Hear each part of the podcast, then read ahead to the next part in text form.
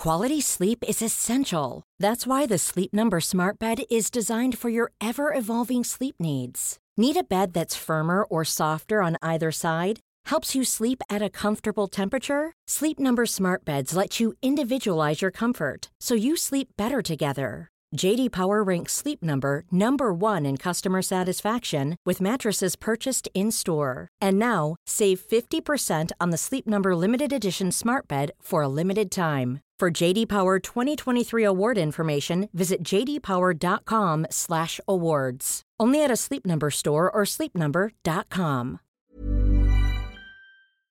¿Cuáles han sido los principales mensajes económicos que ha lanzado Ramón Tamames en su discurso de moción de censura contra el gobierno de PSOE Podemos? ¿Ha acertado? ¿Se ha equivocado? Veámoslo.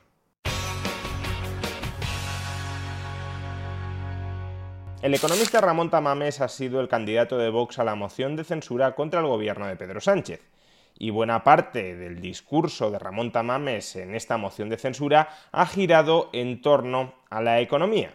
En este vídeo vamos a analizar qué partes del discurso económico de Tamames son un acierto y cuáles han sido un error. Empecemos. Hay desequilibrios y contradicciones en la economía. Brevemente y rápidamente trataré de enunciarlos. Primera, España es la única economía grande, la cuarta de 27 países de la Unión Europea que aún no ha alcanzado el nivel de PIB de antes de la pandemia. Países como Lituania, Estonia, eh, Eslovenia, Chipre y Malta han sobrepasado a España en PIB. Primero, la última afirmación que hace Tamames es incuestionablemente incorrecta. Estos países no han superado a España en PIB, sino en PIB per cápita. Sin embargo, este es un error perfectamente disculpable porque en el texto escrito aparece correctamente. Se habla de PIB per cápita y no de PIB, pero conviene aclararlo antes de empezar. Aclarado esto, ¿es verdad que España es la única de las grandes economías que no ha recuperado su nivel de PIB prepandemia? Si atendemos a las estadísticas oficiales, sin duda, esto es correcto y es preocupante. ¿Qué hemos hecho mal? para no haber sido capaces de recuperar nuestro nivel de PIB previo a la pandemia cuando el resto de economías globales sí lo han hecho. Cuestión distinta es el debate de si las estadísticas oficiales están midiendo correctamente el PIB o no. Un debate legítimo, pero que de momento no está saldado y por tanto si atendemos a las estadísticas oficiales, que es a partir de lo que podemos hablar, evidentemente, la afirmación de Tamames es correcta. Pero, ¿qué decir de la segunda afirmación? Es decir, que países como Chipre, como Malta, como Eslovenia, como Estonia o como Lituania han superado a España en PIB per cápita. Pues esto es una verdad a medias. ¿Por qué es una verdad a medias? Porque esto era cierto, y es desde luego muy preocupante, en el año 2021. En el año 2021 todos estos países, salvo Chipre, tenían unos niveles de renta per cápita en paridad de poder adquisitivo, que es como hay que medirla, que superaban a España. Es decir, que en términos promedio los estándares de vida en todos estos países, salvo en Chipre, eran superiores a los de España. El problema es que no tenemos datos actualizados de 2022, y en 2022 la economía española, el PIB de España, experimentó un notable crecimiento, en gran medida por un efecto estadístico arrastre del año 2021, pero no obstante en las estadísticas figurará como un importante crecimiento y eso llevará claro a revisar las cifras de PIB per cápita y en tal caso es posible que algunos de estos países ya no nos superen. Por tanto, si exceptuamos a Chipre, la afirmación de Tamames es correcta, pero solo con respecto al año 2021. No tenemos datos del año 2022 y es bastante probable que en el año 2022 esta jerarquía de países por renta per cápita en paridad de poder adquisitivo se haya alterado. La cuota, el 115% sobre el PIB, con más de billón y medio de euros. Un peligro grave cuando el coste de mantenimiento de la deuda pública ha pasado de prácticamente cero a 3,5%. En cualquier caso, es una situación nunca vista de nunca vista de existencia en España en esos niveles. Tamames está hablando en este caso del sobreendeudamiento público de España y de los altos riesgos que acarrea. Y desde luego tiene toda la razón en que la situación de la deuda pública española es muy preocupante.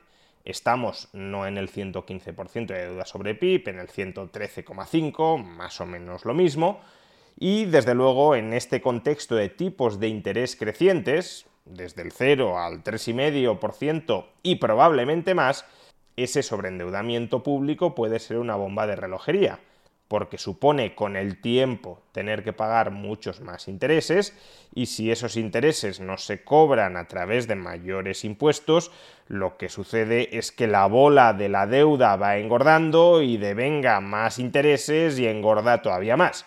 Por tanto, la situación financiera, la situación de solvencia de España, sin ser ni mucho menos irreversible, desde luego es muy preocupante y nuestra clase política no se está preocupando en absoluto por ello, porque se trata de un problema no del muy corto plazo, sino del medio plazo, y el horizonte temporal que contempla cualquier político es el de las siguientes elecciones en las que se juega su sillón, aunque se esté empujando poco a poco a España hacia el abismo.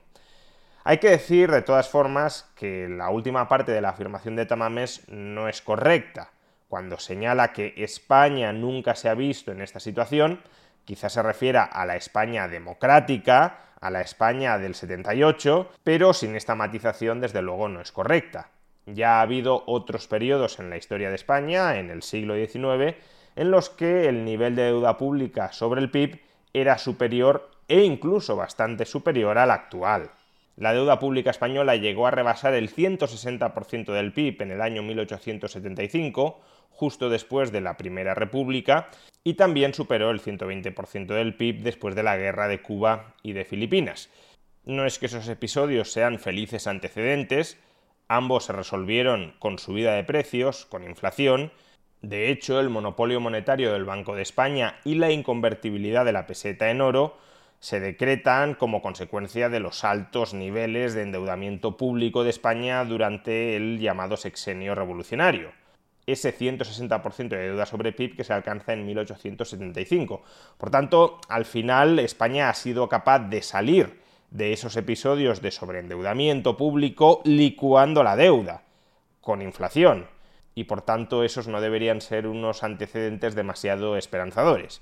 Pero lo cierto es que sí ha habido antecedentes en los que nuestros niveles de deuda pública sobre PIB han sido superiores a los actuales. Como tampoco hay, cuarto punto, ningún programa de reducción de gasto o, situación de consolidación fiscal. Todavía tenemos eh, la posibilidad de que en un meeting del señor, del señor Sánchez se proclamara hace muy poco, el 20 de febrero, el reparto inmediato de más de 2.500 millones de euros en becas para un millón de estudiantes, que todavía no se sabía ni cómo se iban a seleccionar. Lo siento, pero no es eso una forma de comprar votos. Están justificados los 2.500, las 2.500 cesiones de, de euros para tan rápidamente y de cara al proceso electoral del 28 de mayo. No se hace caso desde el Gobierno de la recomendación de la Autoridad Independiente de Responsabilidad Fiscal, AIREF, de retirar 60.000 millones de euros considerados como gasto innecesario. Es una situación de desmadre generalizado del gasto público en función de propósitos electorales más de creación de riqueza y de creación de empleo. Tamames tiene razón en que España debería empezar a reducir de manera seria e importante el gasto público, no solo por nuestro nivel de sobreendeudamiento público, sino también porque si queremos luchar concertadamente contra la inflación dentro de la eurozona, es necesario que todos los gobiernos contribuyan a ello minorando su déficit público. Y el déficit público se minora o subiendo impuestos o recortando el gasto público. Si no queremos destrozar todavía Ryan Reynolds here from Mint Mobile. With the price of just about everything going up during inflation, we thought we'd bring our prices down. So to help us, we brought in a reverse auctioneer, which is apparently a thing. Mint Mobile unlimited premium wireless. Ready to get 30, 30, bit to get 30, bit to get 20, 20, 20, bit to get 20, 20, bit to get 15, 15, 15, 15 just 15 bucks a month. So, Give it a try at mintmobile.com slash switch.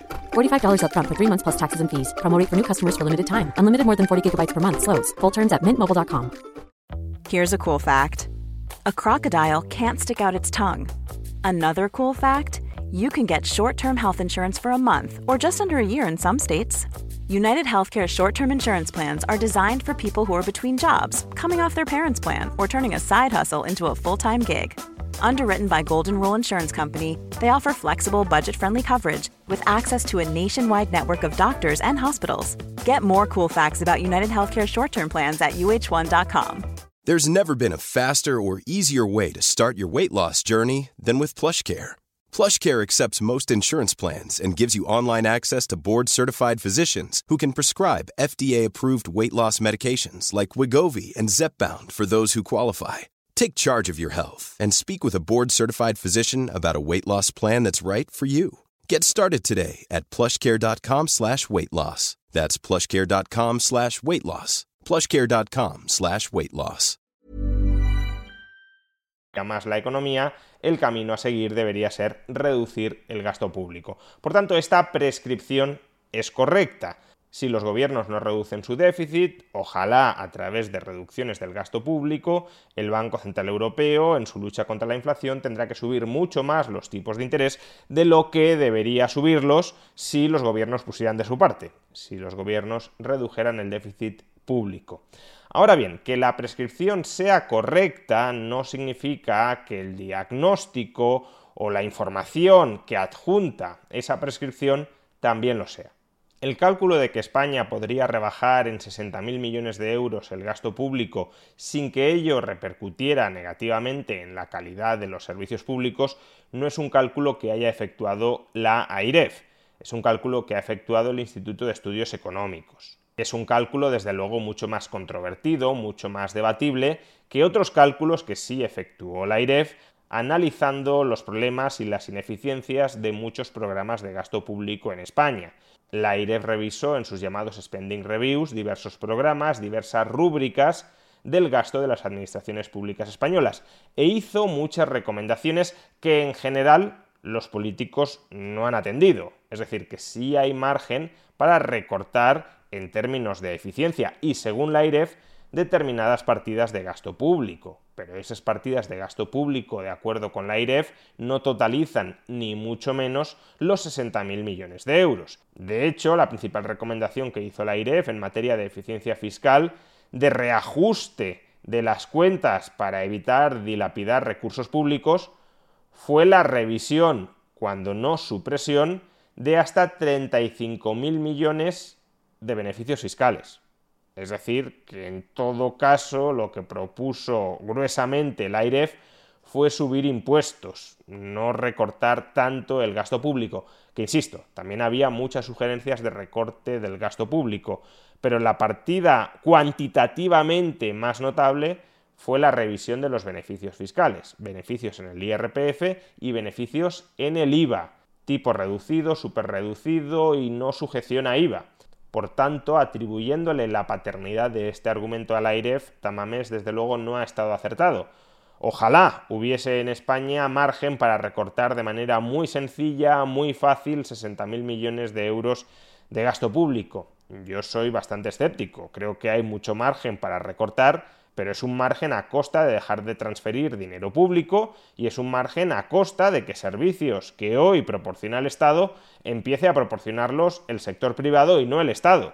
Pensar que todo puede seguir más o menos igual pero gastando muchísimo menos, en gran medida creo que es pensamiento mágico. A lo largo de su discurso, Tamames también defiende de manera acertada y razonable, por ejemplo, el papel que ha de tener en cualquier sociedad la sanidad privada. La sanidad está deteriorada, lo sabemos todos una pretensión gubernativa demasiado eh, clara muchas veces de conseguir el monopolio de la sanidad pública. ¿Por qué el monopolio si podemos tener sanidad pública y sanidad privada en un sistema de cooperación público-privada que es lo que se estila en todas las administraciones racionales hoy? La sanidad pública satisface algo más del 80% de las necesidades públicas, pero el resto está facilitado por una sanidad privada a la que se critican todas las manifestaciones como si fueran los criminales de la película. Y también rechazó con acierto esa idea tan extendida de que el futuro económico de España pasa por las pymes. En realidad, si España quiere incrementar sustancialmente su productividad, necesita que las pymes, las pymes de hoy, se conviertan en grandes empresas de mañana. No es que haya que prescindir de las pymes, pero han de ser un ascensor para convertirse en grandes empresas, no para quedarse estancadas en pymes. Las pymes, el sacrosanto respeto a las pymes, hay que respetarlas como a todo, pero hay que tener en cuenta que no son las empresas del futuro no tienen arrastre, no tienen fuerza suficiente. Dan empleo naturalmente, pero dependen en gran parte de una estructura industrial sólida. Pero más allá de estos comentarios adyacentes correctos, si hubo algo que me gustó del discurso de Tamames fue su crítica al Estado de Derecho declinante, al creciente control económico que el Estado está ejerciendo sobre nuestra sociedad, asimilando cada vez más estructuras fascistas de gestión económica. Así, por ejemplo, la diarrea legislativa con el uso y abuso del decreto ley. Se puede decir que además en su gobierno que hayamos contado se publicaron 132 decretos leyes aprobados en los últimos cuatro años. Un instrumento de utilización solo extraordinario se ha convertido en algo casual persecución y demonización de aquellos empresarios o capitalistas no fanáticamente alineados con el gobierno, el desarrollo industrial de España tiene su primer enemigo en el gobierno. ¿Por qué? Pues precisamente por la aversión a los empresarios. Auténtica aversión a los empresarios. Busquen ustedes en la prensa internacional críticas a empresas en Francia o en Italia o en Alemania como las que tenemos en España a Mancio Ortega y a Juan Rocha, al frente de Inditex y al frente de Mercadona. Dos empresas fundamentales que precisamente están siendo criticadas de manera permanente. Y por último, el rescate de ese elemento tan fascista como son los comités paritarios, los representantes de los trabajadores y los representantes de los empresarios, junto con el gobierno, negociando las condiciones laborales y empresariales de toda la economía. Pues bien, esto mismo, que no ha dejado de hacerse en España a lo largo de décadas, es por lo que tanto pecho saca este gobierno, por rescatar instituciones económicas propiamente fascistas. ¿Qué decirles de lo que es el sindicalismo en España en estos momentos. El artículo 28 de la Constitución configura el libre sindicalismo y en los artículos 7 hay y en el 37 otras cuestiones sindicales.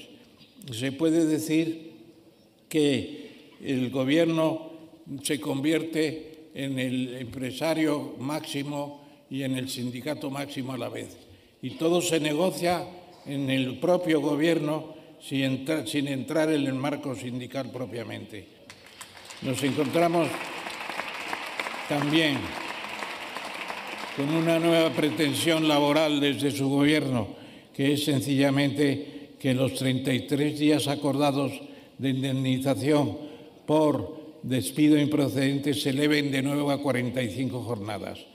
Era un pacto franquista, absolutamente franquista, es la llamada protección heteronómica que hacían los sindicatos verticales sobre los obreros encausados y los obreros todavía sin sindicalismo propio.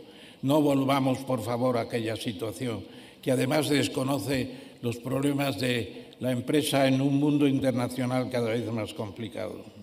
A tenor del análisis anterior, desde luego cabrá decir que el discurso de Ramón Tamames ha tenido sus luces y sus sombras, pero en todo caso habrá tenido luces y sombras frente a la oscuridad que representa este gobierno. Este vídeo ha sido posible gracias a la newsletter Emprende Aprendiendo. Si quieres recibir cada día en tu correo electrónico las últimas noticias sobre el mundo de la empresa, sobre ideas de negocio, sobre tendencias de mercado, te puedes suscribir a esta newsletter gratuitamente en la dirección que encontrarás en el primer comentario a este vídeo. Además, durante los próximos viernes voy a estar colaborando en la newsletter con un pequeño análisis macroeconómico. Espero que sea de vuestro interés.